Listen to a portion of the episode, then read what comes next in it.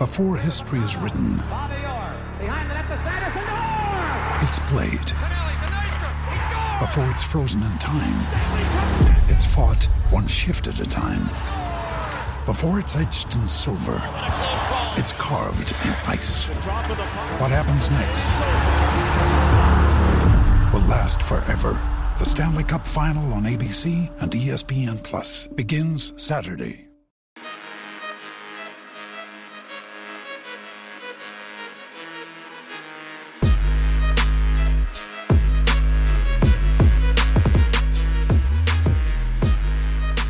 Willkommen zu einer neuen Folge von Jeden Tag NBA, dem Podcast für Leute, die sich jeden Tag mit der NBA beschäftigen wollen. Die NBA-Saison 2023-24, sie ist endlich da. Jedes Team hat jetzt mindestens ein Spiel absolviert. Das heißt, es wird höchste Zeit für uns hier, uns dazu zu äußern, was da so passiert ist in den ersten drei Nächten der Saison. Wir werden jetzt einfach so random Beobachtungen erste Eindrücke der ersten paar Spiele, werde ich es glaube ich nennen, raushauen. Ungefähr so eine knappe Stunde haben wir Zeit. Wir sprechen am Ende nochmal über die restlichen Extensions, die es nicht mehr in den Pod in die letzte Folge, also Porter-Folge vom Montag reingeschafft haben, weil die kurz danach gekommen sind. Janis hat ja noch in Milwaukee verlängert. Und dann gab es noch ein paar Rookie-Contract-Extensions. Carlisle hat eine Verlängerung bekommen.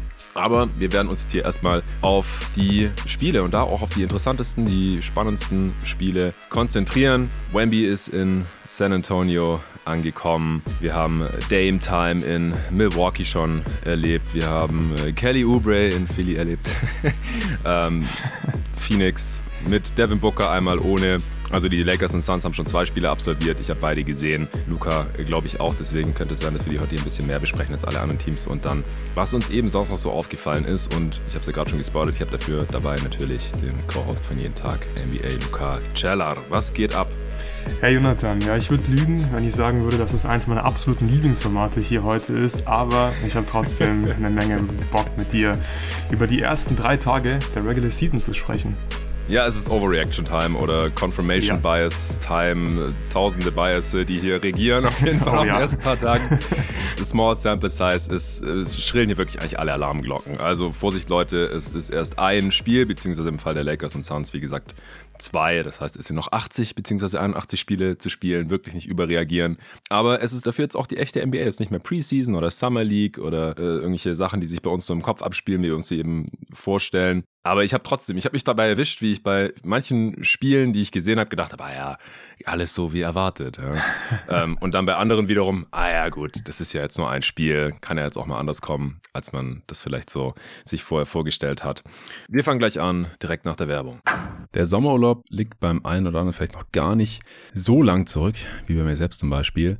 Aber vielleicht macht man sich ja trotzdem schon Gedanken, ob man im Winter auch irgendwo hingehen möchte. Und für uns NBA-Fans, äh, da liegt natürlich Nordamerika relativ nah, wenn man mal zum Spiel gehen will. NBA-Teams vor Ort in der Regular Season gegeneinander antreten sehen möchte. Dann geht es eben nur da in den USA oder in Kanada und dann kann man da natürlich auch den Winter mitnehmen. Was viele nicht wissen, gerade in den Wintermonaten ist es spannend, nach Nordamerika zu reisen, weil hier in Berlin zum Beispiel, allgemein in Deutschland, ist oft einfach nur trist.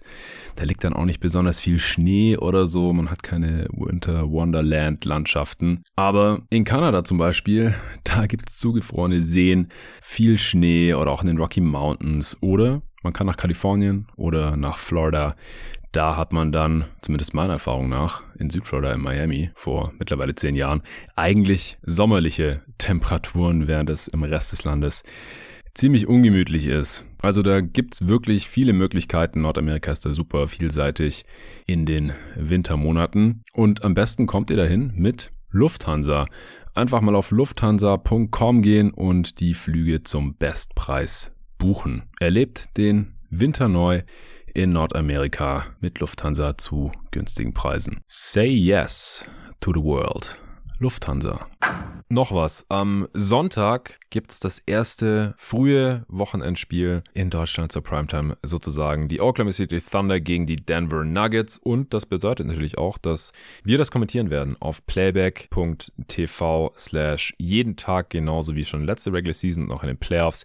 Ihr kennt es vielleicht schon. Falls nicht, schaut es euch gerne mal an. Wenn ihr einen League Pass habt, könnt ihr euch einloggen und das Spiel direkt dort sehen auf Playback TV. Und es hat eben den Vorteil, wenn ihr Bock drauf habt, dass ihr unseren Live-Kommentar zum Spiel hören könnt. Nicht von Luca und mir, sondern von Torben und mir zusammen 20.30 Uhr am Sonntag geht's los. Wir werden uns da vielleicht eine halbe Stunde, spätestens 20 Minuten vorher einfinden, also auf playback.tv slash jeden Tag. Falls ihr keinen League Pass habt und das Spiel über Pro7 schaut oder der Zone, könnt ihr uns trotzdem zuhören. Das ist für jeden möglich. Nur damit ihr das Spiel sehen könnt, dass äh, ihr die Bildrechte sozusagen habt, müsst ihr euch dort eben mit eurem League Pass einloggen. Ist aber kein Muss. Ihr könnt uns auch einfach nur zuhören und das Spiel irgendwo anders gucken. Wir freuen uns über jeden, der zuhört, zuguckt, im Chat am Start ist. Wir beantworten natürlich immer Fragen vor dem Spiel und in den Pausen während der Timeouts. Und ansonsten kommentieren wir das Spiel eben in unserem jeden Tag NBA-Style. Also so ähnlich wie unser Podcast klingt das dann, wenn wir über das laufende Spiel sprechen. Äh, Thunder natürlich äh, voller Torbens Söhne gegen den aktuellen NBA-Champ, die Denver Nuggets. Das wird geil. Sonntag 20.30 Uhr, wenn ihr Bock habt. Wir freuen uns drauf. Link packe ich euch auch in die Beschreibung dieses Pods. Okay, Mann. Ähm, ja, wir, wir, wollten extra warten, bis deine Sixers auch gespielt haben. Mhm. Sonst hätten wir schon gestern aufnehmen können. Wollen wir mit, mit Bucks Sixers anfangen? Können wir machen. Können wir sehr gerne machen, ja. Alright. Also, Harden fehlt nach wie vor oder mal wieder in Philly, wie man das auch immer sehen will. Die Liga wollte sich das jetzt irgendwie genauer anschauen, warum der da jetzt fehlt. Ja, gut, weil er halt getradet werden will und keinen Bock hat zu spielen, würde ich behaupten. Dame Time in Milwaukee. Die Bucks äh, haben gewonnen gegen die Sixers in diesem ersten Spiel für beide in dieser Saison. Es war sehr knapp, am Ende 118 zu 117, weil am Ende noch ein äh, Buzzer-Beating Dreier reingegangen ist, ich glaube von, von Merton. Also es war, war am Ende kein One-Possession-Game mehr, aber es war sehr spannend und auch sehr interessant zum ersten Mal hier Janis und Dame in Action zu sehen. Auf der anderen Seite hat sich Embiid dagegen gestemmt, der die ganze Zeit gedoubled und getribbelt teamt Kelly Oubre hat da so ein bisschen seine Vorteile draus gezogen. Wie hat dir das Spiel gefallen und was ist dir da so vor allem in Erinnerung geblieben? Es war natürlich sehr unterhaltsam, aber ja, die Sixers sind zurück und machen direkt wieder Sixers-Sachen, würde ich sagen, auch wenn das jetzt gegen einen sehr guten Gegner war. Aber man startet halt ein Comeback und holt sich die Führung im vierten Viertel und am Ende verliert man. Selbstverständlich, weil es eben hm. die Sixers sind und ich dachte auch zu Beginn des vierten Viertels, dass es auf jeden Fall durch ist, weil den Beat und Maxi saßen gemeinsam auf der Bank zum zum Start des vierten Viertels, was mhm. ich sehr interessant fand. Und da war ich schon ein bisschen nervös und dann haben die Sixers aber genau in der Phase sehr gut gespielt und ich glaube sogar die Führung auch geholt, ohne die beiden oder zumindest halt ein bisschen ähm, aufgeholt. Und dann war es wirklich ein sehr unterhaltsames, cooles Spiel, gerade im vierten Viertel. Ich habe so ein bisschen Angst, dass es das beste Kelly Oubre-Spiel war, dass er jemals für Sixers spielen wird und das direkt in Spiel 1, weil viel besser geht eigentlich Niemals. nicht. Es war nur der Anfang, mein Lieber. Hoffentlich. Ich hätte ja nichts dagegen. 27 Punkte, ultra effizient, 5 von 6 Dreiern getroffen, Game High, plus 14 gewesen. Man hat schon hier und da gesehen, dass er nicht so gerne passt. Also er wirft schon lieber, ja. aber es waren insgesamt trotzdem gute Würfe. Er war halt offen, du hast schon angesprochen, im Beat wurde oft gedoppelt. Dann konnte Kelly Oubre profitieren. Und ja, so grundsätzlich würde ich sagen, dass die Sixers Offense gerade in der ersten Halbzeit schon noch so ein bisschen rostig aussah, war kein guter Flow, hängt mit Sicherheit auch damit zusammen, dass Embiid halt nur ein Preseason-Spiel gespielt hat. Also ich fand den Flow in der Preseason ohne Embiid auf jeden Fall besser als jetzt in diesem ersten Regular-Season-Spiel. Aber zweite Halbzeit viel besser, auch weil Maxi immer besser geworden ist in der zweiten Halbzeit. Man ist mehr Pick-and-Roll gelaufen mit Maxi und Embiid und das war auch so ähm, einer der Punkte, auf die ich mich am meisten gefreut habe und mich gefragt habe, wie gut kann das Maxi im Beat Pick and Roll werden ohne Harden und ich muss schon sagen, Maxi hat das mhm. ziemlich gut gemacht. Acht Assists, keine Turnovers, hat die einfachen Playmaking Reads gemacht im Pick and Roll. Ich denke, das ist auch relativ einfach mit dem Beat, weil er einfach so viel Aufmerksamkeit auf sich zieht und insgesamt war es halt ein super Spiel von Tyrese Maxi, 31 ja. Punkte, 10 von 22 aus dem Feld und 10 Freiwürfe gezogen und er kam auch mhm. einfach immer an seine Spots, also tolles Spiel von Tyrese Maxi.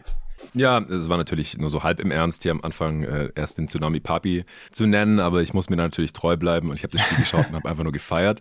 Und ich finde, er passt da einfach auch extrem gut rein. Also klar, Minimum Signing sowieso, Value Deal. Aber wenn du halt ein Team hast, voller PJ Tuckers, Patrick Beverleys, Jaden Springers, Danny Green, Danny Green spielt in einem NBA, spielt in der Saison 2020. Ganz kurz, warte mal, war das gerade Jaden Springer Slander, dass du ihn hier äh, nee, aber, Einzug mit Patrick Beverly und PJ Tucker nennst? Soll ich jetzt nochmal ganz kurz sagen, PJ Tucker hat zwei Freiwürfe genommen. Danny Green ein, Patrick Beverly ein, Paul Reed zwei und Jane Springer ein. Du brauchst einfach dann Kelly Oubre, der reinkommt und jedes Mal, wenn er den Ball berührt, das Ding Richtung Korb fliegen lässt, so mehr oder weniger.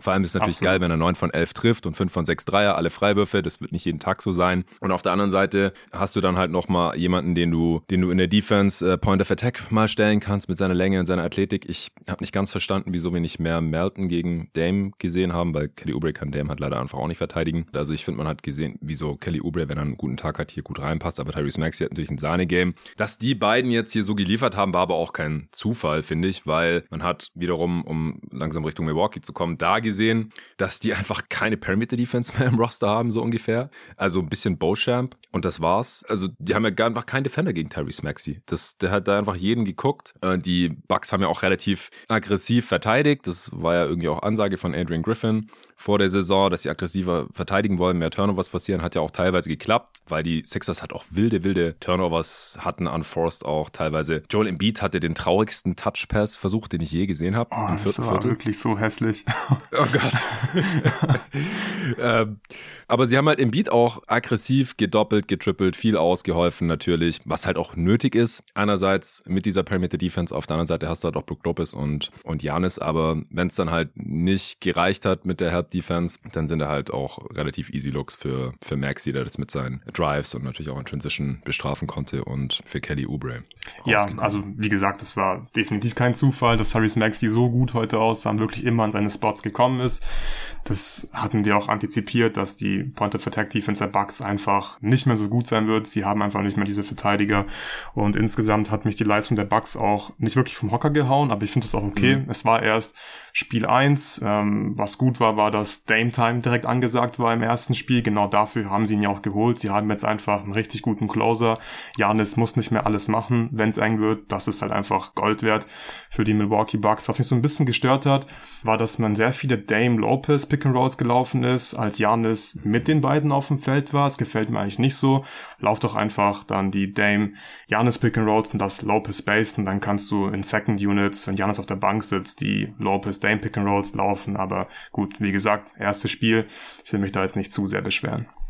Ja, also auch die Bugs sind äh, alles andere als schon gut eingespielt. Ich finde, man hat jetzt auch in den ersten paar Spielen an verschiedensten Stellen gesehen, dass es sich schon rächen kann, wenn in der Preseason die Stars nur ein oder zwei Spiele machen. Da frage ich mich halt schon, also wenn der Star ready und fit und bei 100 Prozent ist, was das, was das soll, weil du schenkst halt im Prinzip wertvolle Einspielungszeit ab und dann kannst du halt ein knappes Spiel im Zweifel auch eher mal verlieren. Deswegen, die Bugs haben jetzt trotzdem gewonnen, weil halt die Sixers, wie du gerade schon gesagt hast, auch nicht besonders eingespielt waren. Aber auch bei den Lakers, da ist mir das auch aufgefallen, auch noch bei ein paar anderen Teams Teams und da habe ich jetzt zurückerinnert, so, ja, ja, warte mal, äh, die Stars haben halt oft nur eine Halbzeit gespielt oder gar nicht mhm. und du hast mittlerweile eh nur noch vier, fünf Preseason Games, also wieso nicht die Zeit nutzen? Ich finde, das, das war ja teilweise schon ziemlich offensichtlich. Also das Zusammenspiel von Lillard und Janis, das ist noch nicht so wirklich vorhanden. Die werden ja auch komplett gegeneinander gestaggert, dass immer einer von beiden drauf ist. Ja. Finde ich interessant. Du hast ja, wenn du so einen sehr guten Fit hast, so ein dynamisches Duo in der Theorie, hast du ja dann immer die Wahl, ob du lieber einen von beiden für 48 Minuten drauf hast oder die halt zusammen maximieren optimierst und sagst, okay, wir machen den Gegner einfach platt, während die drauf sind und dann müssen wir ein paar Minuten ohne die beiden auskommen. Da gibt es jetzt nicht unbedingt ein richtig und ein falsch und ich glaube, es liegt auch einfach daran, dass Middleton noch eine Minutes Restriction hat und auch einen Großteil der Vorbereitung verpasst hatte. Der hat nur 16 Minuten gespielt. Das wird jetzt nicht die Norm sein in der Regular Season und ansonsten hast du halt einfach niemanden mehr, dem du die Offense anvertrauen kannst, wenn Janis und Dame auf der Bank sitzen, weil Campaign ist es halt immer noch nicht und sonst du hast halt wirklich niemanden mehr. Also die Bucks sind schon ein bisschen dünn, die haben da einige Lücken jetzt, die haben sich nach dem Trade da gebildet und die sind jetzt auch schon relativ offensichtlich geworden. Aber ich finde auch, selbst wenn Janis und Dame zusammen auf dem Feld waren, das war jetzt noch nicht dieses Deadly Duo, das die Defense die ganze Zeit vor unlösbare Probleme stellt. Die haben gar nicht so viel Pick and Roll auch miteinander gelaufen. Hast ja gerade schon gesagt, das wurde dann auch öfter mal mit Lopez gemacht stattdessen. Mhm. Und Janis an sich hat mir in dem Spiel jetzt auch nicht so gut gefallen. Also seine Free Throws, die sind einfach nur broken gerade. Also die sind brutal schlimm aus. Ne? Die auch echt schlecht getroffen. Ich weiß nicht, was da los ist. also das sah nicht schon immer so aus. Da hat er auf jeden Fall auch schon mehr Fluss in seiner Wurfbewegung drin gehabt. Das ist fast wie so ein Hitch und dann gar kein Arc mehr drin und dann ganz, ganz übel Misses teilweise. Drei von neun seiner Freiwürfe getroffen, wieder drei Dreier genommen, wo keiner weiß wieso. Äh, die natürlich gebrickt und überhaupt, also wenn er nicht bis ganz zum Korb durchgekommen ist, dann scheint ihm da der Touch gerade einfach ein bisschen abzugehen. Also Janis hat mir offensiv heute oder letzte Nacht da äh, noch nicht besonders gut gefallen, aber Dame, ja, war ziemlich sick. Nicht über das gesamte Spiel, aber er hat zwei ganz gute Stretches, gerade halt auch, als er dann so die Show schmeißen musste, während Janis gesessen ist, war das äh, interessanterweise teilweise. Am Ende 39 Punkte, ähm, 17 Freiwürfe gezogen, teilweise auch so mies gebaitet, was ich ein bisschen hässlich finde, aber gut, äh, wenn die Defense ihn dann da unbedingt faulen muss, selber schuld. Ähm, und die hat er alle getroffen, also das hat auch seine Effizienz gerettet, weil von Downtown hat er sonst nur 4 von 12 getroffen, Lillard. Ja, lass uns mit dem nächsten Team weitermachen, oder? Ja, gerne. Ich schaue gerade noch, ob ich noch irgendwas hatte. Aber mhm. ja, wir müssen uns ein bisschen sputen. Wo willst du weitermachen? Bei welchem Spiel, bei welchem Team? Ich würde kurz bei den Nuggets weitermachen. Ich denke, da gibt's nicht allzu viel zu erzählen. Dann können wir uns mhm. so ein bisschen aufwärmen, bevor wir zu den heißeren Tags kommen, zu den Overreactions. Ich finde es aber trotzdem erwähnenswert, dass die Nuggets direkt in Spiel 1 richtig gut aussahen. Die Offense ja. lief direkt wie eine gut geölte Maschine. Gerade die ganzen Elbow-Sets mit den verschiedenen Varianten und Ausstiegen waren wirklich eine Augenweide teilweise. Und ganz wichtig, die Bank sah halt völlig in Ordnung aus. Und wenn die Bank in jedem Spiel so gut aussieht wie gegen die Lakers im ersten Spiel, dann ist das halt wirklich big für die Nuggets, weil das ist ja so die Achilles-Ferse, würde ich sagen, von Denver, mhm. dass die Bank jetzt relativ dünn ist nach den Abgängen von Bruce Brown und von Jeff Green. Aber in Spiel 1 war das wirklich richtig gut. Ja, die Nuggets own die Lakers immer noch. Also in der ersten Halbzeit ist äh, Anthony Davis da ein bisschen frei gedreht und hat 17 Punkte gemacht. Am Ende des Spiels hatte er 17 Punkte, das heißt in der zweiten Halbzeit 0, ist da wieder total abgetaucht. Aber man hat jetzt auch gesehen, dass die Lakers das nicht wie ein Playoff-Spiel angegangen sind. Also weder von den defensiven Schemes her, die wir teilweise in den Western Conference Finals da gesehen haben. Also, dass Anthony Davis halt roamt, jemand anders gegen Jokic gestellt wird oder solche Späße gab es gar nicht. Und auch die Rotation. Also, Ham ist echt 10 deep gegangen. Also, am Ende haben 12 mhm. Spiele gespielt, aber das war halt noch Garbage Time am Ende, weil das Spiel war nicht knapp, 119, 107 am Ende. Also, der hat seine Rotation da auch noch nicht so wirklich gefunden. Ich finde, es sieht auch teilweise einfach wild aus, wer dann da zusammen auf dem Feld steht. Ähm, LeBron hat 29 Minuten nur gespielt und das war jetzt auch kein Versehen oder wie auch immer das dann nach dem Spiel ausgedrückt wurde. Also es war halt schon so, ja, okay, wir wollen den jetzt wahrscheinlich nicht überbelasten hier und war in dem Spiel wie auch gegen die Suns über weite Strecken einfach wieder total passiv, obwohl er ja gerade angeblich fit ist. Also ja, LeBron ist einfach irgendwie alt. Äh, wen wundert's, er wird bald 39 und paced sich einfach extrem, also teilt sich seine Kräfte da ein. Wir können gleich noch über das Spiel gegen die Suns auch sprechen. Da hat er dann am Ende im Prinzip ein paar entscheidende Buckets gemacht, weil er dann doch ein paar Mal zum Korb gegangen ist und so und aktiver wurde. Aber das war auf jeden Fall auch auffällig. Und ja, zu den Nuggets habe ich gar nicht viel hinzuzufügen. Das ist einfach eine sehr gut geölte Maschine.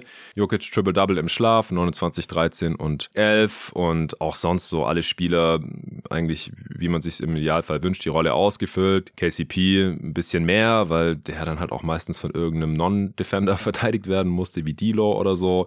MPJ ein bisschen weniger. Ja, und von der Bank, also Reggie Jackson funktioniert irgendwie noch, ist noch ein NBA-Spieler, 24 Minuten, das, da wurden sie nicht gekillt. Und dann ähm, noch ein paar junge, also Christian Brown, Signagi mit seiner Contract Extension ist jetzt auch in der Rotation natürlich Peyton Watson. Das hat irgendwie auf jeden Fall ausgereicht gegen die Lakers und das wird es auch im Normalfall gegen die allermeisten anderen Teams in der Regular Season. Ja, dann hau ich mal meine erste kleine Overreaction raus zu den oh, Lakers. Und zwar äh, wäre hier mein Take, dass die Lakers einfach nicht genug Offense haben. Also ich denke, ihr mhm. Anspruch ist es ja, einen Titel zu gewinnen. Und dafür Stimmt. fehlt es mir einfach ein bisschen an Shooting und vor allem auch an der Creation. Man hat zum Beispiel versucht, sehr viele Empty Side Pick and Rolls mit Anthony Davis zu laufen, also die Strong Side Ecke freizulassen, dass da niemand taggen kann. Und dann fehlen mir auf der Weak Side einfach so die Knockdown Shooter. Man hat auch relativ wenig Dreier genommen in diesem Spiel. Außerdem hat D'Lo einfach ziemlich viel gemacht. Das sah für mich nicht nach Derek White aus aus. Er wollte ja mehr wie Derek White spielen dieses Jahr. Ich fand ihn ehrlich gesagt schrecklich offensiv, also schlechte Entscheidungen einfach, hält den Ball ewig. Sorry. Ja, Derek White habe ich nur gesagt. Ja. Äh, was, was für ein ja. schlechter Vergleich. Ja. ja, ja, total. Also wirklich unterschiedlicher können zwei Spieler eigentlich gar nicht sein. Nee, das ist echt genau das andere Ende des Spektrums. Ja. Absolut, absolut, ja. LeBron sah eigentlich ziemlich spritzig aus, finde ich, wenn er in Transition war. Da hat er gut gefinisht, aber das Problem ist ja. halt, und deswegen meine ich auch, dass die Lakers einfach zu wenig Offense haben. LeBron kann offensichtlich einfach nicht mehr im Halbfeld so gut wie jeden Angriff kontrollieren und was kreieren für sich, aber vor allem auch für seine Mitspieler. Und das führt halt unter anderem zu diesen miesen Possessions von D'Angelo Russell beispielsweise, dann einfach irgendwas macht und meistens passiert da halt nichts Gutes und deswegen frage ich mich auch, wenn LeBron wirklich jetzt eher nur so 30, 32 Minuten spielen sollte, ja, ich weiß, gegen die Suns waren es halt wieder 35 Minuten, ja. aber wenn man grundsätzlich halt so ein Minutes-Limit da anstrebt für LeBron, dann könnte das schon ein bisschen problematisch werden, vor allem wenn er dann auch nicht aggressiv ist, wenn er halt in 30 Minuten spielt. Deswegen mal gucken, äh, wie groß die Probleme der Lakers in der Offense sein werden dieses Jahr. Ja, interessant. Also ich glaube, dass da einfach noch viel Luft nach oben ist, äh, wie man die Spieler einsetzt. Also gerade gegen Denver fand ich halt auch, dass Austin Reeves offensiv einfach mehr hätte machen können und vielleicht noch mehr gegen LeBron gestaggert werden sollte. Ja, Dilos Rolle ist im Prinzip einfach viel zu groß. Gegen Phoenix war die Offense dann schon ein bisschen besser, obwohl man die Dreier überhaupt nicht getroffen hat, 17 Prozent. Aber also Dilo wird nicht in jedem Spiel eins von sieben Dreier treffen. Torian Prince hat gegen die Nuggets ja heiß losgelegt, gegen Phoenix dann 0 von 5 aus dem Feld, Gabe Vincent 0 von 5 Dreier gegen Phoenix, äh, Christian Wood 0 von 2, Reddish 0 von 3. Also ich glaube, da ist noch ein bisschen Optimierungspotenzial bei den Lakers. Weil ein Grund, wieso ich sie positiv gesehen habe, war ja, gut, ähm, ohne LeBron wird die Offense schlechter sein, aber wahrscheinlich nicht so wie die letzten Jahre. Oder wenn LeBron halt nicht die ganze Zeit Vollgas gibt, wie auch immer man das jetzt äh, hier klassifizieren möchte. Aber man hat halt auch Spieler, die in der Regular Season zumindest äh, die Offense ein Stück weit pushen können. Also das würde ich halt eigentlich auch von einem D-Low erwarten. Konnte letzte Saison ja auch noch. Und mhm. ähm, dann halt auch von Austin Reeves. Wie gesagt, gegen Phoenix hat er auch wieder nur 10 Punkte, ein Assist. Also seine Rolle ist einfach unglaublich klein, obwohl er mehr machen können sollte, meiner Meinung nach. Wie gesagt, Gabe Vincent auch noch nicht wirklich angekommen. Ich glaube, da geht noch was. AD war ziemlich krass gegen Phoenix dann. 30 Punkte, 12 Rebounds.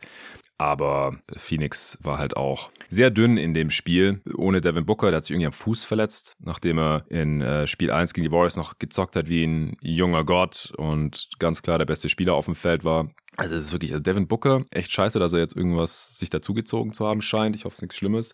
Aber man, wir haben ja schon gesagt, der kann nicht so weiter zocken wie in den Playoffs. Unfassbar, kann man nicht halten. Dann in der Preseason sah es wieder so aus. Und dann im ersten Spiel jetzt gegen die Warriors sah es halt auch wieder so aus. Ja. Und dann ist Phoenix einfach unglaublich schwer zu stoppen, wenn Devin Booker äh, jeden Wurf ohne Ringberührung trifft, so gefühlt und gleichzeitig noch Druck auf den Ring ausübt, in Transition in Terror ist und dann am Ende halt auch die Defense seziert und die, die freien Mitspieler findet, die dann das Game closen gegen Golden State. Ohne ihn war es dann halt schon, war so ein bisschen die Kevin Durant Show und ich hätte mir sehr gewünscht, dass er dieses Spiel für die Suns closen kann. Nach dem Spiel 1 ja, da sah er schon ziemlich alt aus irgendwie gegen Golden State in seinem Return zum ersten Mal wieder gegen Golden State gezockt nach, oder in Golden State vor Fans gezockt nach 1600 irgendwas Tagen, glaube ich. Und äh, gegen LA war er dann erstmal echt unstoppable. Also die haben halt auch nicht wirklich einen Defender gegen ihn gehabt. Teilweise war es dann AD, dann äh, am Ende im vierten Viertel hat auch LeBron Browning ein paar Mal übernommen hat ihn dann auch mal gestoppt. Aber Kevin Durant war über drei Viertel so gefühlt nicht zu stoppen. Die Suns sind dann auch weggezogen. Ich habe schon das Spiel so halb in Sicherheit gewährt und dann ist Kevin Durant vom Feld gegangen. Die Suns sind total eingebrochen. Weil ja, die, die, die Angst war ja vor der Saison immer so, ja, wenn, wenn die Suns halt zu viel verletzt sind, die Stars und so, die fallen dauernd aus, dann, dann wird es halt schwierig. Ich habe immer gesagt, solange zwei von diesen drei da sind, ist kein Problem. War ja auch so. Bradley Beal hat die ersten beiden Spiele gar nicht gespielt mit Rückenproblemen. Gegen Golden State war es kein Problem. Aber wenn halt nur noch einer da ist, dann wird es halt echt, echt schwierig, weil die Suns haben dann nur noch Rollenspieler, die teilweise echt ein gutes Spiel gemacht haben jetzt gegen LA. Ähm, aber wenn dann halt Kevin Durant auch mal kurz eine Pause braucht, der hat 39 Minuten gezockt, da ist die Offense dann halt total kollabiert. Da, da rächt sich dann auch, dass man einfach keinen Point Guard hat. Ja, solange ein, zwei von den Stars drauf sind, ist es relativ egal. Jetzt heute nur mit Kevin Durant hat man schon eher gesehen, so dass einfach ein bisschen das Ballhandling, Playmaking, Passing, die Organisation der Offense einfach fehlt. Aber als der dann saß, sind sie total kollabiert. Mit Durant auf dem Feld war man bei plus 18 und man hat das Spiel mit fünf Punkten verloren, 100 mhm. Zu 95 gegen LA. Und als er dann zurückkam, ja, konnte das Spiel dann auch nicht mehr alleine drehen. War schon hart. Ja, deine Suns-Tags, die kann ich auf jeden Fall unterschreiben. Ich habe noch zwei kleinere Punkte, zwei Spieler, die ich beobachtet habe in den ersten beiden Spielen. Also einmal Joshua Kogi. Ich fand, es war gerade im ersten Spiel wirklich ein tolles Bewerbungsschreiben dafür, dass er weiterhin starten darf, wenn Bradley Beal dann fit ist und generell, wenn alle dann fit sind. Ich finde, er passt halt in der Regular Season perfekt in diese Starting Five. So, da ist das Shooting nicht so ein Problem. Er bringt so viel Energie. Die Offensiv-Rebounds waren im ersten Spiel einfach krass. 17 Punkte gemacht, vier Offensiv-Rebounds. Da waren noch ein paar End and dabei nach Offensiv-Rebounds. Und das sind immer so Momentum-Plays, finde ich. Und das kannst du halt einfach sehr gut gebrauchen in der Regular Season dazu. Der beste Point-of-Attack-Verteidiger der Suns hat mir richtig gut gefallen. Natürlich habe ich auch Yusuf Nurkic genau Ganz beobachtet. Kurz, und er ist bisher auch Clay Okogi. Ja? Drei Absolut, von fünf ja. Dreier. Ja. in, in, Game One hat er noch so einen Sargnagel reingehauen aus der Corner, war ja. sein einziger Dreier. Und äh, gegen die Lakers auch zwei von vier. Also ja, Okogi Okogi echt mit, mit äh, zwei geilen Spielen bisher. Ja, definitiv. Ja, Nurkic habe ich natürlich auch ganz genau hm. beobachtet nachdem ja. ich Nurkic-Hater war nach dem Trade. Und ich muss auch sagen, immer wenn er irgendwas Gutes macht offensiv, tut's mir so ein bisschen weh. Also ich mache schon so ein bisschen Auge, weil ich Angst habe, dass ich halt total falsch liege mit meiner Einschätzung. Aber so, wenn er dann wirklich super reinpasst, dann cool, dann freut's mich. Für die Suns offensiv war das auch, finde ich gut, gerade gegen die Warriors, äh, gute Screens gestellt, gute Entscheidungen getroffen. Das passt schon, gerade in der Regular Season. Die Defense wird in der Regular Season auch kein großes Problem sein. Und so, wenn er am Ring halt steht, dann ist er einfach ein riesen Body und kann da halt Würfel contesten. Aber man sieht schon, dass er einfach unglaublich langsam ist. Also er wurde halt von Chris Paul zum Beispiel gekocht in Spiel 1 finde ich schwierig und ich bin immer noch der Meinung, dass das dann in der Postseason ab einem gewissen Zeitpunkt mit ihm defensiv nicht ganz so leicht wird. Ja, das stimmt auf jeden Fall. Also gegen die Warriors, finde ich, war ein kleineres defensives Problem, weil die nicht so unglaublich viel Rim Pressure einfach haben.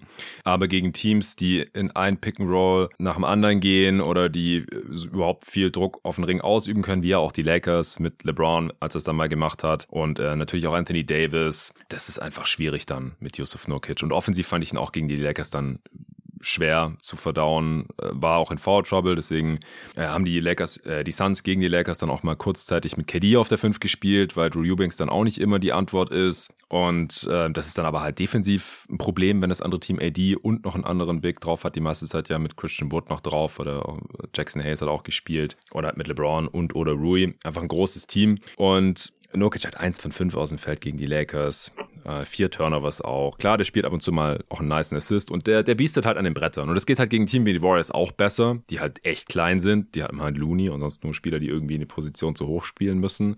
Und gegen die Lakers ähm, war das dann schon wieder ein bisschen schwieriger. Also ich glaube, er ist einfach sehr Matchup-abhängig effektiv. Er wird viel spielen müssen, weil die Suns einfach nicht viele Alternativen da haben. Ich würde ansonsten noch Jordan Goodwin, äh, Josh Okogis Zwilling sozusagen, da passt das Spider-Man-Meme, glaube ich, ganz gut. Die, also ich muss manchmal zweimal hingucken, wer da jetzt wer ist. Die haben den gleichen Körper, die gleiche Frisur, das gleiche Headband, beide eine einstellige Trikotnummer, der eine die Nummer 0, der andere Nummer 2. Offensiv sind sie ein bisschen unterschiedlich. Da ähm, ist Okogi noch so eher ein Powerplayer und Goodwin kann dafür auch mal einen Pull-Up-Jumper treffen. Aber äh, defensiv sind die beide auf jeden Fall sehr, sehr geil, gefallen mir gut. Grayson Allen ist bisher eine Katastrophe, spielt aber relativ viel als Starter bisher, weil Beal ja gefehlt hat. Eric Gordon ist ziemlich hit or miss. Ja, ansonsten habe ich gerade nichts mehr zu den Suns. Wo wollen wir weitermachen? Toronto, Minnesota. Ja, habe ich nur wenig von gesehen. Habe ich natürlich auch noch ganz gesehen. Ja, klar. Ich, ich merke auch immer wieder, wie ich gerade immer zu den Spielen tendiere, wo Teams mitspielen, wo ich halt eine Preview gemacht habe. Ja. Und wo ich, ich auch in der Preseason vielleicht schon einiges gesehen habe. Was eigentlich nicht so schlau ist, weil dann sehe ich halt von den anderen Teams, wo ich mich noch nicht so sehr mit befasst habe, bisher eigentlich zu wenig. Aber klar, du hast die Raptors und die Bulls Preview jeweils zum Tobi aufgenommen. Und deswegen verstehe ich, dass du das Spiel gesehen hast. Es, es war auch knapp, aber nicht so schön, glaube ich, oder? Nee, es war nicht so schön, aber das ist bei den Raptors-Spielen ja meistens so. Trotzdem war es auf eine Art unterhaltsam. Ich würde einfach mal meine Takes raushauen zu den Raptors erstmal. Was ich sehr cool fand, war, dass Scotty Barnes defensiv sinnvoll eingesetzt wurde. Er hat mir als Weakside Rim Protector richtig gut gefallen. Fünf Blocks, hat er einfach eine Menge Plays gemacht in der Defense und das ist auch genau die Rolle, die ich jetzt schon seit längerem für ihn fordere. Dieses, diese On-Ball-Defense von ihm, On-Ball-Stopper, da war er einfach nie gut. Das hat er viel gemacht letztes Jahr unter Nick Nurse und das war jetzt im ersten Regular Season Spiel unter Darko Rajakovic viel weniger. Er hat da viel weniger am Ball verteidigt und einfach mehr in der Weak Side, hat gute Rotation gemacht und eben dann viele Plays gemacht. Es war sehr offensichtlich, dass er defensiv einen guten Impact hatte. Außerdem hat mir auch Pöltl nach Switches ziemlich gut gefallen. Er war da richtig solide und insgesamt sah die Defense wie erwartet auch gut aus, aggressiv gewesen, gut in den Gaps gespielt, gute Peel-Switches und so weiter.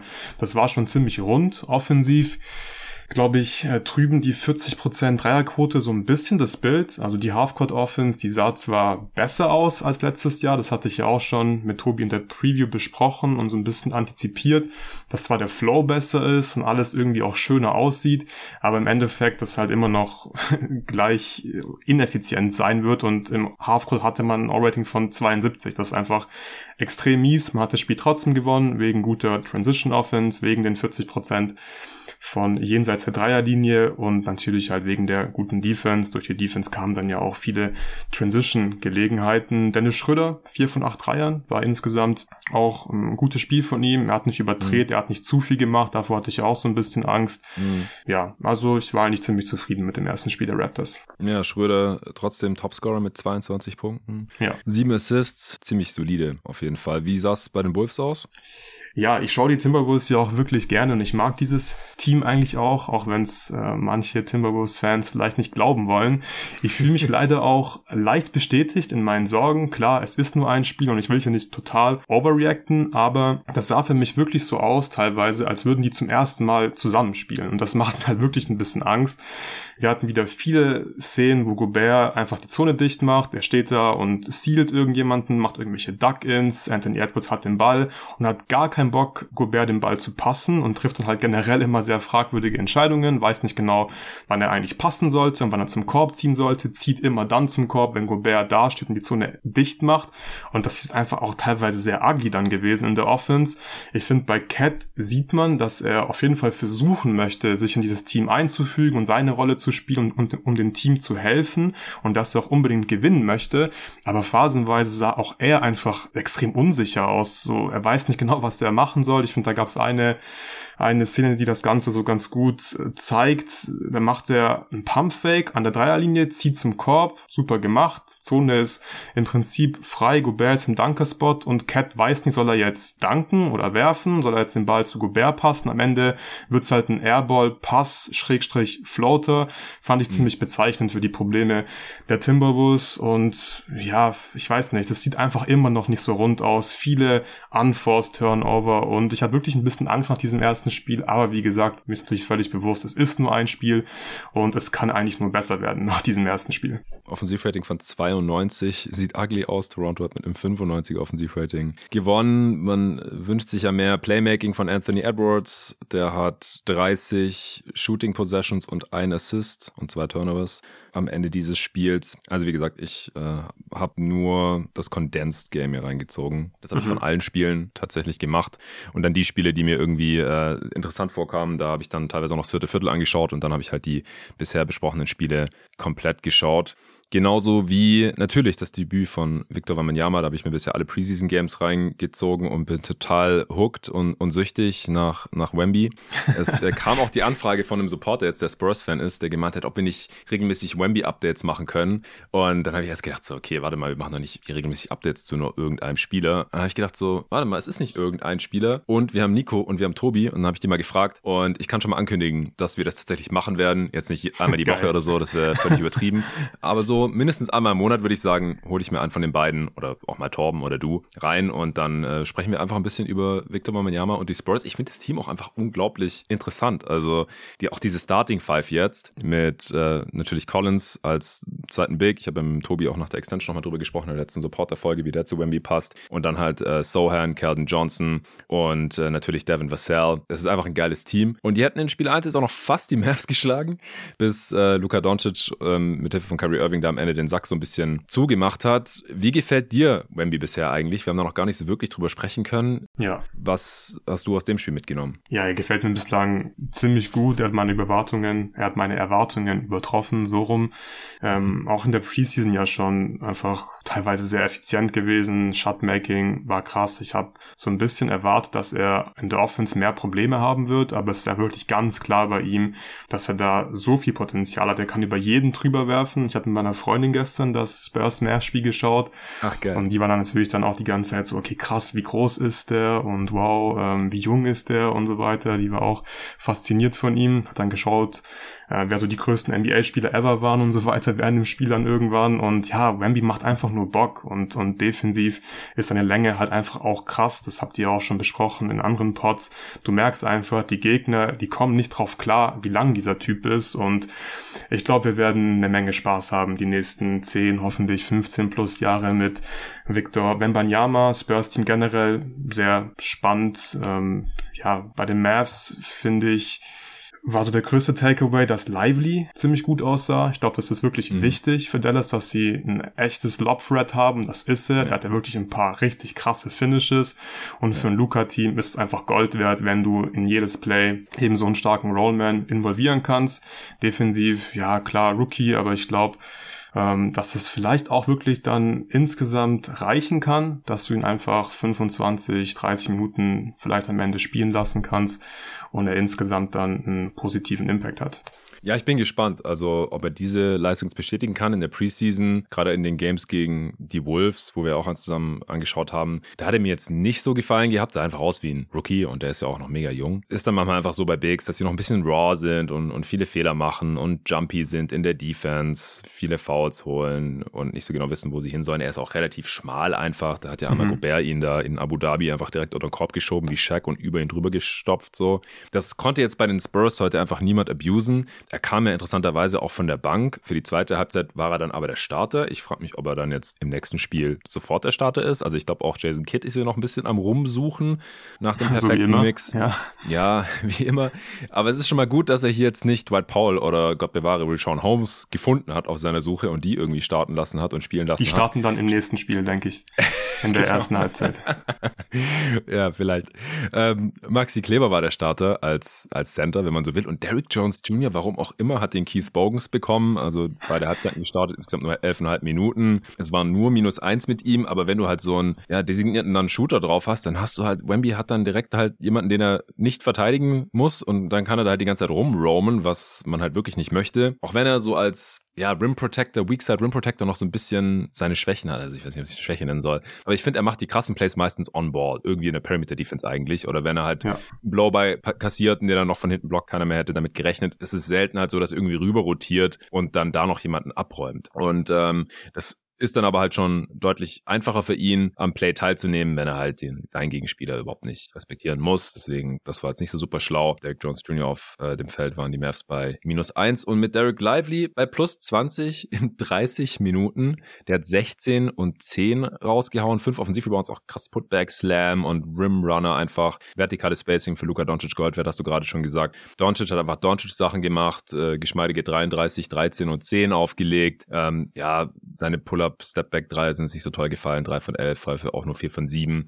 Aber die Offense lief durch ihn, man kann ihn einfach nicht wirklich verteidigen, er hat da Sohan und Co. und Vessel und wer auch immer alles auf ihn geschmissen wurde, gebiestet. Er ist einfach so gut im Pick and Roll oder per Drive die gegnerische Defense zu sezieren. Äh, seine Start-Stop-Ability macht da alles in Slow-Mo, total kontrolliert, niemand kann es verhindern, kommt hin, wo er hin will, wirft das Ding rein oder jemand ist frei und hat einen einfachen Wurf. Ähm, ja, also Wemby hatte nicht das beste Spiel, war jetzt nicht ganz so dominant wie teilweise in der Preseason, konnte auch nur 23 Minuten spielen, weil er Foul Trouble hatte, teilweise auch Offensiv-Fouls. Er ist halt ein Rookie. Ja, das wird vorkommen. Ähm, fünf Turnovers auch gehabt. Äh, also es war jetzt wahrscheinlich durchschnittliches Spiel für Rookie Wemby, auch wenn er effizient war, drei seiner fünf Dreier getroffen hat, ähm, hat er halt auch wieder so Szenen wie äh, hinten Kyrie Irvings Fadeaway geblockt, vorne den Dreier reingehauen, wo einfach nur der, der Kopf explodiert, so ungefähr. ähm, äh, aber nur ein Block, ja, ich habe mit Tobi noch äh, spekuliert, wie viele Blocks der wohl im Schnitt machen wird. Also ich glaube, dass, dass wir uns dran gewöhnen müssen, dass Victor Wembanyama im Schnitt eher so aussieht, als jetzt so wie es in der Preseason teilweise aussah. Aber jetzt gibt's halt auch Gameplans. Es gibt jetzt schon Tape von von, Wemby. Das wird jetzt immer mehr so kommen, dass äh, Teams einfach wissen, wie sie ihn ein bisschen vermeiden können in der Defense und ja, wie sie ihm vielleicht auch zusetzen können, weil er, er ist jetzt niemanden, der Gegner einfach überpowern kann, so Grant Williams oder sowas, ähm, kann den dann da einigermaßen in Schach halten, zumindest noch. Ja, ja, also gerade so im Post, klar, hat er noch so ein bisschen seine Schwierigkeiten, aber ich finde sein Shotmaking trotzdem schon irgendwie besser, als ich es erwartet habe, einfach weil er so groß ist, natürlich auch jetzt total offensichtlich, kein Newsflash hier für die Zuhörer, aber die Dreier sind so smooth einfach und die kannst du einfach halt nicht verteidigen. Wenn er die halt trifft mit 35, 36, 37 Prozent, dann ist es halt so eine krasse Waffe und er wird ja nur noch besser und defensiv hat er auch schon positiven Impact. Also ja, es macht wirklich extrem viel Spaß, ihm zuzuschauen. Und diese Plays, die siehst du halt von keinem anderen NBA-Spieler, was du eben beschrieben hast, hinten irgendwie irgendwelche Dreierblocken nach vorne rennen, dann danken und so. Es ist einfach nur krass bislang. Die, die, die, die Highlights von ihm. Also klar, insgesamt Rookie, gut, sehr gut für einen Rookie, aber jetzt noch nicht irgendwie ein Top 20 NBA-Spieler oder so, aber einfach die Highs, die sind jetzt schon, finde ich, sehr, sehr high bei ihm. Ja, ja, definitiv. Hast du noch was zu den Mavs oder Spurs? Nee, nee, wir können gerne weitermachen mit dem nächsten Team. Wo willst du weitermachen? Wo willst du weitermachen? Ich habe sonst jetzt kein Spiel mehr ganz gesehen, nur noch so teilweise. Ah, doch, ich habe noch All Possessions von, ja, die Warriors. von, von den Pelicans habe ich zum Beispiel noch gesehen. Ja, was? Warriors? Warriors, ja. Warriors Suns hast du wahrscheinlich auch gesehen, das erste ja, Spiel. klar. Warriors Suns habe ich gesehen, stimmt. Da sind ja. wir von uns ein bisschen übersprungen.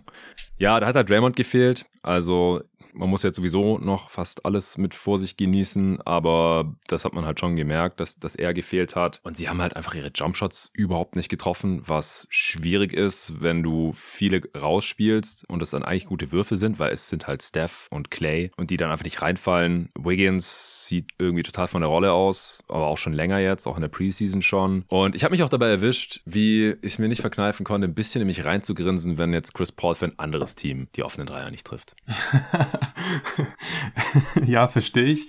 Ähm, Chris Paul war für mich auch so mit die spannendste Personalie in dem Spiel. Hat gestartet. Okay, Draymond war verletzt, deswegen war es klar, dass er starten wird. Mal gucken, wie das Ganze aussieht, wenn Draymond zurück ist. Aber mir hat CP3 insgesamt wirklich ziemlich gut gefallen. Also ich finde, er liefert einfach so ein Element, was den Warriors gefehlt hat. So ein Point Guard, Wett, der einfach sicher ist. Und klar, wir reden hier vom Point Guard. Ich will das jetzt nicht äh, irgendwie kleinreden. Das tut dem Team halt gut. Es ist zwar irgendwie nicht so der perfekte Fit auf den ersten Blick, aber die Warriors hatten zum Beispiel keine Probleme mit Turnovern in diesem Spiel. Liegt bestimmt auch daran, dass man Chris Paul hat und er einfach das Spiel phasenweise kontrolliert kontrollieren konnte, bisschen langsamer gespielt dadurch, aber man hat trotzdem gute Würfe sich rausspielen können. Und Draymond nicht mitgespielt hat, der sonst ja, gerne genau, genau. Das ist ein sehr wichtiger Punkt, ja. Er ist auch sehr Turnover anfällig und ihn einfach, also Chris Paul als Curry Backup zu haben, kann halt auch Gold wert sein für die Warriors. Deswegen in der Regular Season kann das auf jeden Fall funktionieren. Ansonsten habe ich auch Kuminga genau beobachtet nach seiner sehr, sehr starken Preseason. Da hat er vor allem extrem viel gescored. Ich finde, er überdreht manchmal so ein bisschen der Offense. Ich habe so das Gefühl, ähm, er geht mit dem Mindset aufs Feld. So, ich muss jetzt Punkte machen, damit Steve Kerr sieht, wie gut ich bin, damit ich mehr Minuten spielen kann. Und manchmal finde ich es so ein bisschen zu viel. Er hatte auch gute Momente in der Offense. Ich glaube, er war auch insgesamt ziemlich effizient. Aber was mir ziemlich gut gefallen hat, war die Defense. Also die war teilweise gegen Booker und Kevin Durant mhm. extrem stark, sehr diszipliniert. Er ist ja auch lang, er ist athletisch, ähm, war doch viel besser als, als Wiggins, hat viel mehr Energie geliefert als Wiggins, der wirklich schlecht war, hast du ja auch schon gesagt. Und Kuminga durfte dann auch zu Recht am Ende closen. Und ich glaube, mhm. er hat wirklich dieses Jahr eine realistische Chance, tatsächlich ein ziemlich wichtiger Rotationsspieler zu sein, dem Steve Kerr einfach bedingungslos vertraut, weil er liefert auch offensiv einfach Elemente, die den Warriors teilweise so ein bisschen abgehen. Also sie haben einfach niemanden, der wirklich exklusiv finishen kann am Ring. Also klar, Wiggins kann das manchmal machen, Gary Payton kann man Lob catchen so, aber ansonsten ist schon ziemlich dünn und Kuminga kann eben im Dunker-Spot Lobs catchen. Er kann selbst für Rim Pressure sorgen. Generell bei diesen Dump-Offs ist er auch ziemlich effizient und kann die gut verwerten. Und deswegen glaube ich, kann, kann Kuminga an beiden Enden des Feldes dieses Jahr wirklich eine wichtige Rolle spielen für die Warriors. Ja, Kuminga ist irgendwie so ein bisschen der Einzige, der Lobs catchen kann in diesem Team. Zumindest solange Andrew Wiggins so weiter spielt. Ja, das Gute ist halt mit Chris Paul, so du kackst offensiv nicht mehr brutal ab, wenn Stephen Curry mal sitzt. Also in dem Spiel äh, war man mit Chris Paul auf dem Feld bei plus 5. Ähm, der hat jetzt aber halt auch länger gespielt und durfte jetzt auch starten starten, weil Draymond halt nicht da war. Das bringt ja dann auch die ganzen Rotationen durcheinander. Deswegen habe ich jetzt aus dem Spiel noch nicht so super viel mitgenommen, wie gesagt, ähm, über das hinaus, was wir jetzt schon gesagt haben. Und wenn du halt 23 Prozent deiner Dreier triffst von 43 Attempts und es waren halt zum Großteil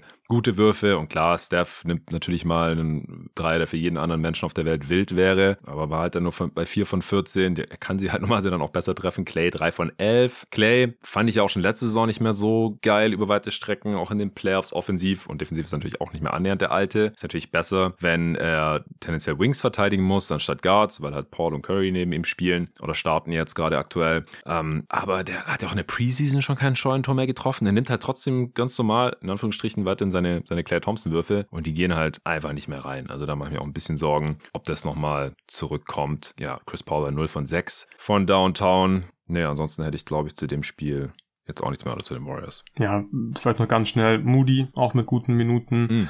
hat seine Dreier ganz gut getroffen. Schadisch fand ich defensiv ziemlich solide, gute Rim Protection geliefert in Pick and Roll Situation offensiv. Ähm, war es halt echt tough, weil sie haben nicht diesen Rollman und ja, klar, eigentlich kannst du diesen Spieler irgendwie günstig verpflichten, aber es sind am meisten Spieler wie Javel McGee oder Damian Jones, die einfach, ja. sag ich mal, nicht das beste Feel for the Game haben und es ist einfach krass, dass die Warriors mit Looney und Schadic einfach Spieler haben, die zwar die Bälle dann bekommen am Ring, aber die können einfach nicht finishen und die Warriors haben wirklich nichts getroffen am Ring und das wird, glaube ich, schon ein Problem sein ähm, über die gesamte Saison hinweg. Ja, weil Draymond ist natürlich auch nicht dieser Dude. Wie gesagt, das ist eigentlich ja. nur Kuminga gerade.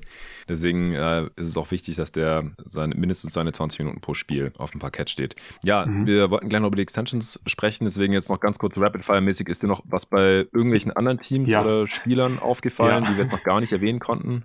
Ja, ein Take habe ich noch. Wahrscheinlich wird es okay. ähm, wenig Leute jucken, aber ich habe natürlich auch Jazz gegen Kings gesehen und oh, vor kurzem stimmt. kam ein Podcast raus mit Will Hardy bei Slapping Glass und da hat er auch ein bisschen über das Thema Zone gesprochen, so wann er halt Zone spielen möchte und so weiter. Und die Jazz haben auch direkt im ersten Saisonspiel extrem viel Zone gespielt und es war unglaublich, wie schlecht diese Zone der Jazz war. Sie haben so gute Würfe abgegeben. Man hat nach einem Pass einen offenen Eckendreier gehabt. High Post war immer offen, dann ein Cut, dann sofort ein Dank daraus sich erspielen können und Will Hardy hat es so krass durchgezogen. Die Zone war wirklich, die war so schlecht und er hat sie trotzdem so unglaublich lange spielen lassen. Das war fast schon wie eine Bestrafung für sein eigenes Team. So hat zumindest gewirkt. Das fand ich wirklich sehr amüsant und ich bin gespannt, wie lange er das, das durchzieht, wenn die Zone weiterhin einfach, ja, so schlecht aussieht. Ja, krass. Äh, Preseason-Vibes. Klingt zumindest so. Ja, die Kings mit 130 ja. Punkten gegen die Jazz. Mehr haben nur die Pacers gemacht. 143 zu 120. Also, dass die Wizards niemanden verteidigen können werden. Vor allem nicht die Pacers mit Tyrese Halliburton. Das war auch klar. Ähm, auch bei Clippers Blazers regiert so ein bisschen der Confirmation Bias. Die Clippers haben, ich glaube, ihre ersten drei oder vier Field Goals waren alles Dunks. Und allgemein hat, ich glaube, im ersten Viertel hat jeder Starter der Clippers einmal mindestens gedankt. Also alle. Mhm. Westbrook, glaube ich, mehrfach. Ich glaube, der hat fast nur gedankt in diesem Spiel. Äh, Kawhi, Paul George, Robert Covington, Subats. Also, also das sagt ja einiges aus, wenn du den Gegner ständig den einfachsten Abschluss im Basketball bekommen lässt. Also, dass sie am Ende nur mit zwölf gewonnen haben, die Clippers gegen die Blazers. Das lag eher daran, dass die Blazers im vierten Viertel in der Garbage nochmal einige Punkte gemacht haben. Aber ja, ich glaube, die Blazers, dass die ihr overholen, da fühle ich mich nach einem Spiel jetzt gerade äh, ziemlich sicher damit. Äh, Zion sieht richtig krass aus auch, hat einen üblen Poster-Dunk gegen Jaron Jackson Jr. gezogen und dann nicht mal 15 Sekunden später nach einem Turnover der Grizzlies, die gerade auch echt schwierig aussehen mit den ganzen Ausfällen, äh, offensiv vor allem, äh, noch ein Alley-Oop nach einem Pass von Brandon Ingram von der Mittellinie reingeslammt und dann später hat er nochmal im vierten Viertel einen krassen Dank gehabt. Also das freut mich natürlich auch richtig als äh, Zion-Believer. Äh, was noch? Kate sah ganz gut aus gegen die Heat, gegen die die pa äh, Pacers, sag ich schon, gegen die die Pistons nur mit einem Punkt verloren haben und Kate hatte auch noch einen relativ schweren Buzzer-Beating äh, auf der Hand. Porzingis sah äh, krass aus im ersten Spiel für die Celtics gegen die Knicks. Rockets haben mit 30 in Orlando verloren. Auch da fühle ich mich ein bisschen bestätigt, nachdem ich echt oder wir echt viel ähm, Gegenwind bekommen haben, äh, vor allem auf Instagram oder so auf Social Media von irgendwelchen Rockets-Fans, die meinen, dass wir die Rockets gnadenlos unterschätzen. Ja, okay, wenn ihr mehr als 30 Spiele gewinnen wollt, dann vielleicht nicht mit 30 im ersten Spiel von den Magic geklatscht werden, obwohl ihr eigentlich mit dem ganzen Team am Start seid. Mhm. Nee, ansonsten haben wir jetzt, glaube ich, fast alles schon besprochen, zumindest von dem, wo ich einiges von gesehen habe. Ja, der Rest wird auf jeden Fall im Laufe der Saison noch genug Erwähnung finden. Also Fans der anderen Teams jetzt bitte nicht sauer sein. Äh, ich glaube, in nächster Zeit kommen auch immer mal wieder, kommt quasi so, ein, so eine Art Pot in, in Frage, bevor wir hier irgendwann die größeren äh, Bigger Picture Analysen angehen können, wenn wir genug Sample Size haben. Erstmal so Random Thoughts, die ersten paar Wochen. So, jetzt haben wir noch kurz Zeit für die Extensions. Wie gesagt, das große Ding ist eigentlich Janis, der eine Verlängerung, eine vorzeitige Verlängerung Verlängerung unterschrieben hat, ähnlich wie vor drei Jahren. Da hat er auch gesagt, ich will hier erstmal was sehen, dass wir hier auf Jahre hin ein Winning Team bauen. Dann haben die Bucks ja direkt für Drew Holiday damals getradet und dann hat er auch die Extension unterschrieben. Diesen Sommer hatte er sogar schon gesagt, dass er nicht die Verlängerung unterschreiben wird, weil es finanziell für ihn nicht so viel Sinn macht, weil er könnte mehr verdienen, wenn er, ich glaube, nächstes Jahr aus, nächsten Sommer aus seinem Vertrag ausgestiegen ja, wäre Sommer. und da dann, sorry? Ja, genau, wenn er nächsten Sommer nächsten, ausgestiegen wäre. Da hätte er dann äh, deutlich mehr verdienen können oder einen längeren Vertrag unterschreiben können. Und dann hat er ja quasi im selben Atemzug auch mal gesagt, ja, ich muss auch erst mal sehen, so dass wir hier ein Winning-Team aufbauen für die Zukunft. Und die Bucks haben dann direkt für Dame getradet. Und schon hat Janis kurz vor der Deadline auch eine auch wieder eine äh, Extension unterschrieben. Über welche Höhe und wie viele Jahre ist das jetzt? Kannst du es raushauen? Ja, es ist ein 2 plus 1 Deal. Also das dritte Jahr ist dann eine Player Option und es sind 180 Millionen. Also wenn man mit den 10% rechnet. Ja, also kleine Überraschung. Aber warte mal ganz kurz, oder sind es 180 Millionen? 100, ja, knapp 180 habe ich auch im Kopf, 178 ja, oder sowas. 180. Ja, 100, 178 laut Bautrack und ich glaube, die rechnen aber nur mit ähm, diesen 5%, glaube ich, Increase in der Salary Cap. Ich glaube, okay. ESPN hat sogar noch mehr reported. Ja, es ist auf jeden Fall ein Haufen Kohle, kann man sagen. Ja, 35 Prozent Max halt einfach. Ja, genau, 60 Millionen pro Jahr, so plus minus. Und äh, im Discord hat er geschrieben, ja, keine große Überraschung. Und ich dachte so, okay, eigentlich schon, weil, also ich habe da nicht mehr mit gerechnet, weil er halt gesagt hat, so finanziell macht es für ihn keinen Sinn. Jetzt im Nachhinein hat er gesagt, das ist der erste Vertrag, den er in seinem Leben unterschrieben hat, wo er sich die Zahlen nicht so genau angeschaut hat. Also er findet das Team einfach geil und es ist sowieso genug Geld und deswegen hat er einfach unterschrieben. Geiler Dude. und also für, für Milwaukee natürlich einfach Hauptgewinn, ist ja klar. Also wenn du Janis, der Top 2, Top 3, ich glaube, niemand hatte ihn niedriger als 4, Arne, bei unserer Top 30 diesen Sommer, äh, an dich binden kannst, dann hast du einfach dein Ziel als Franchise erreicht. So, das ist das Ding, worum es den meisten Teams halt geht. Du hast einen der besten Spieler der Liga und im Idealfall hast du dann auch eines der besten Teams der Liga, wenn du es halt hinbekommst, einen Contender, um dieses Team aufzubauen. Die haben schon mal eine Championship geholt in Milwaukee, so er ist der absolute Franchise Cornerstone, Gesicht der Franchise und so weiter und so fort. Also fettes, fettes, fettes W für die Offseason der Milwaukee Bucks. Ich hatte die ja schon äh, sowieso, glaube glaub ich, bei den besseren Offseasons dabei. Dann haben sie noch für Dame getradet. Jetzt haben sie noch Janis verlängert. Also mittlerweile wären die wahrscheinlich auch bei uns im Einserbereich in der Offseason-Bewertung, oder? Ja, ja, viel besser geht's nicht. Vor allem mit diesen begrenzten Ressourcen, die sie eigentlich hatten. Ich finde, da hat man jetzt schon das Maximum rausgeholt für die Bugs. Du hast es gesagt, gehe ich auch zu 100% mit. Es ist halt natürlich ein Sechser im Lotto, dass das Janis jetzt schon sofort verlängert. Für Janis selbst ist es so ein Mini-Gamble. Er kann zwar langfristig dadurch mehr Geld verdienen, er kann dann halt immer früher wieder rausopten, dann davon profitieren, dass die Salary Cap gestiegen ist und dann bekommt er halt ein höheres Gehalt. Wenn er sich ziemlich schwer verletzen sollte, dann geht das Ganze so vielleicht nicht auf, wie, wie er sich das vorstellt. Aber es ist natürlich trotzdem eine Menge Geld und er hat ja auch schon so viel Geld verdient. Ich finde, es ist echt ein cooler Move von Janis, dass er jetzt direkt die Extension nach dem Dame Trade unterschreibt und die Bucks haben jetzt vor allem einfach Ruhe und es gibt keine Gerüchte. Es ist klar, Dame ist am Start, Janis ist am Start, fertig.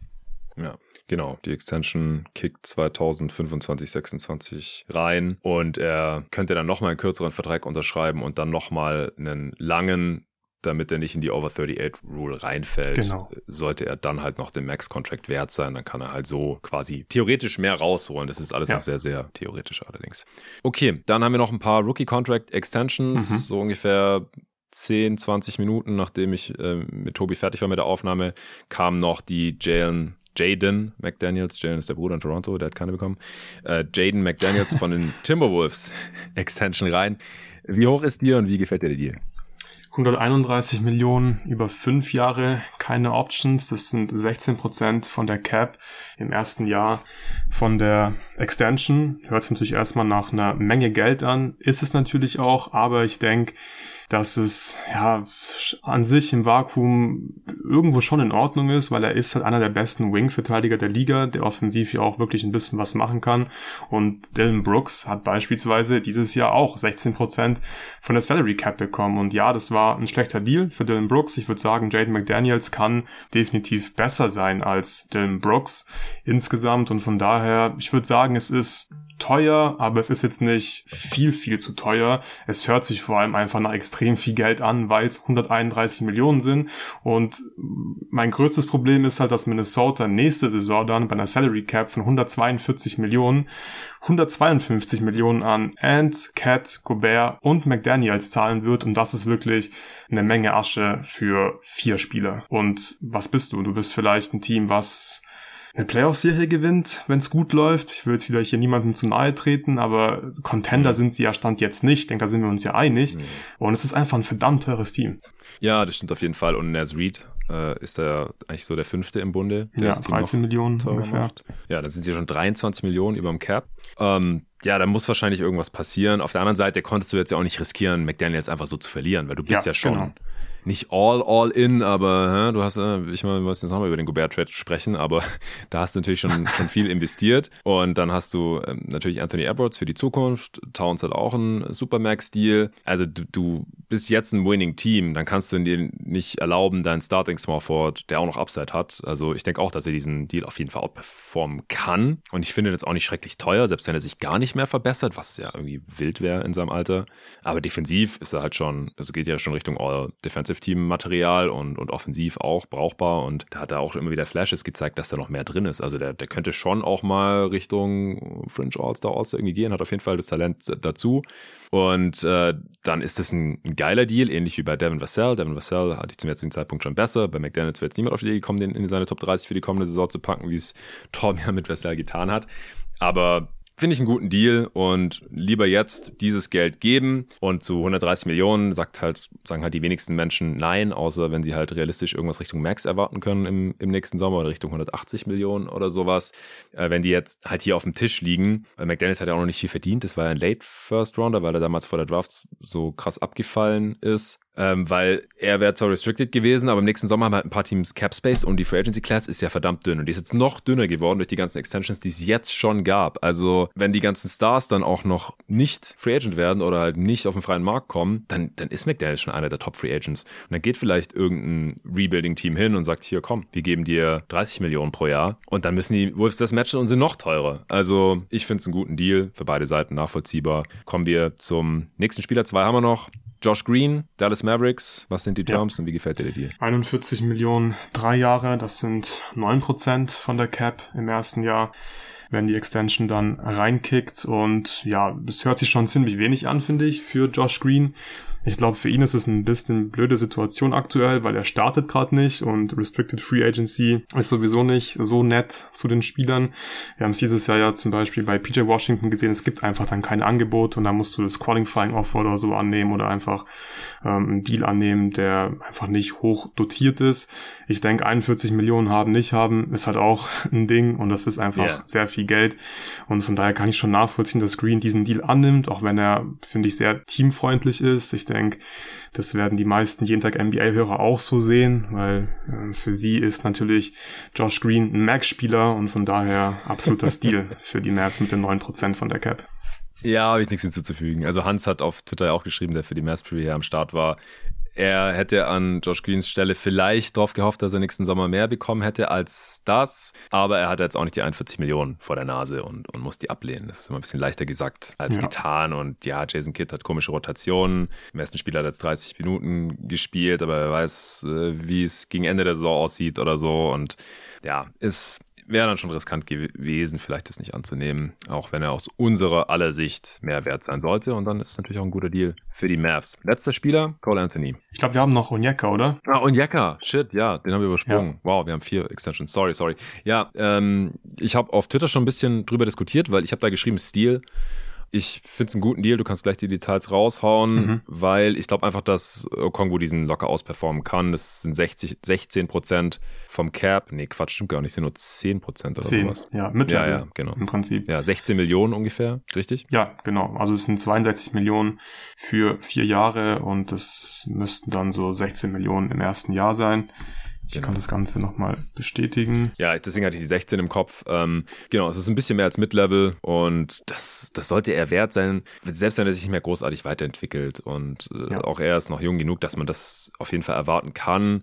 Offensiv hat er eine sehr kleine Rolle, die könnte größer sein. Er ist unfassbar effizient. Die Hawks-Defense war mit ihm auf dem Feld letzte Saison schon viel besser als ohne ihn. Er, ich halte ihn mittlerweile eigentlich auch schon für einen besseren Spieler als Clint Capella. Capella verdient halt noch mehr und man will seinen Trade wahrscheinlich auch nicht komplett tanken, indem man jetzt Okongo hier auf einmal zum Starter macht oder irgendwie sowas. Aber ich denke, die sollten sich die Spielzeit auf der 5 schon so ungefähr teilen. Es könnte natürlich passieren, dass er nur 20 Minuten pro Spiel spielt oder sowas. Und dann hätte so ein Deal vielleicht nächsten Sommer nicht bekommen. Aber also aus seiner Sicht wäre ich das Risiko fast eingegangen. Weil er ist wirklich einer der wenigen Center, Free Agent Center, potenziellen Free Agent Center, wo ich einfach sehen kann, dass er deutlich Mehrwert ist als die Mid-Level und dann hätte ihm das vielleicht ein anderes Team angeboten. Also ich hätte Okongo so viel lieber als Nokic zum Beispiel in Phoenix oder klar, die Suns hätten sich ihn nie leisten können. Aber es gibt einige Teams, glaube ich, wo die Interesse an Okongo gehabt haben könnten, weil du, du machst dir mit ihm nicht wirklich eine Baustelle auf. Klar, ein Dreier oder ein Jumpshot wäre schön, aber ansonsten kann der Typ halt eigentlich alles. Offensiv und defensiv. Kann ein bisschen passen, kann finishen, Lob-Target, äh, Rim-Runner. Defensiv kann er ein bisschen switchen, aber ist auch ein guter Rim-Protector, ein guter Rebounder, vor allem Offensiv-Rebounder. Also ich finde es einen guten Deal. Ja, da gehe ich auf jeden Fall mit. Im ersten Jahr sind es übrigens 14 Millionen, nicht 16 aber es sind eben 10% ungefähr von der Cap. Mit Level Exception liegt ja bei so 9% und Onyeka ist halt auf jeden Fall ein Spieler, der ziemlich sicher über Mid-Level-Niveau performen wird und von daher ja auch hier wieder ein sehr teamfreundlicher Deal. Ich kann es aber auch aus seiner Sicht wieder verstehen, weil es sind halt einfach 62 Millionen und er ist halt ein Backup-Center ich glaube, er ist auch ein Spieler, der in den Playoffs noch besser sein kann als in der Regular Season. Ja. Ich finde zum Beispiel, dass Clint Capella vielleicht sogar für die Regular Season immer noch besser ist als Onkongu. Aber Onkongu hatte einfach ein Skillset, was, glaube ich, ziemlich gut ist für die Postseason. Einfach versatiler in der Defense, kann in der Offense auch irgendwie mehr Sachen machen, kann ein bisschen werfen, kann Handtoss spielen und so weiter. Aber es ist halt die Frage, wie groß seine Rolle gewesen wäre und ob dann wirklich ein Team halt ein Offersheet rausgehauen hätte für ihn. Deswegen kann ich es nachvollziehen, dass er einfach diese 62 Millionen nimmt. Für ihn ist es immer noch viel Geld und für die Hawks ist es halt ein super Deal. Ja, genau. Es sind 16 Millionen im Schnitt. Nicht als im Schnitt, ja, genau. Ja. Im Schnitt und im okay. ersten Jahr sind es 14, ja. Cole Anthony, äh, letzter Spieler mit Extension und der letzte Spieler, den wir heute hier besprechen. Drei Jahre 39 Millionen. Also sehr geringe Extension, auch hier nicht ganz so gering wie bei Neesmith, aber halt 13 Millionen im Schnitt pro Jahr und eine Team-Option im letzten mhm. Jahr. Also sehr, sehr teamfreundlicher Deal. Das ist so, also selbst wenn der Backup bleibt für die Dauer dieser Extension, dann ist er damit nicht überbezahlt. Und das ist wahrscheinlich auch das, was er sein wird. So ein Sixth-Man Scoring Guard Type. Ja, genau. Also sein Floor ist für mich halt einfach ein brauchbarer Six-Man und 9% von der Cap sind eben Mid-Level Exception Money. Das ist ja auch auch definitiv wert und im Prinzip genau das gleiche wie, wie bei den anderen Spielern. Es ist teamfreundlich, für ihn ist es trotzdem viel Geld. Ich denke, die Teams kommen da grundsätzlich besser weg bei diesen Extensions und ja, es ist ein guter Deal für die Magic, vor allem bei Cole Anthony. Ja, also unfassbar viele Extensions. Äh, das dünnt, wie gesagt, die Free Agency Class noch weiter aus und äh, gibt den Spielern ein bisschen Sicherheit und den Teams Planungssicherheit. Ganz kurz, das darfst du aber Darren Murray auf gar keinen Fall sagen, dass ähm, es nicht mehr so viele Free Agents geben wird. Die, die Sixers können der Marder Rosen sein im Sommer. Geil, hm? habe ich richtig Bock drauf. Interesse? Nein? Okay. Ja. Wir beenden den Pod. Äh, danke dir, Luca. Du musst jetzt ins Training und mhm. ich glaube, das reicht jetzt auch so als äh, erste erste Folge der Saison 2023-24. Hat Spaß gemacht. Ich hoffe, euch auch. Entweder es gibt die Tage nochmal so ein Format oder ich hole ein paar Fragen ein von den Supportern auf Steady. Ihr dürft gerne auch supporten auf steadyako.com slash jeden Tag NBA. Dann könnt ihr Fragen stellen, alle Folgen hören und unterstützt das, was wir tun. Vielen, vielen Dank dafür und bis zum nächsten Mal.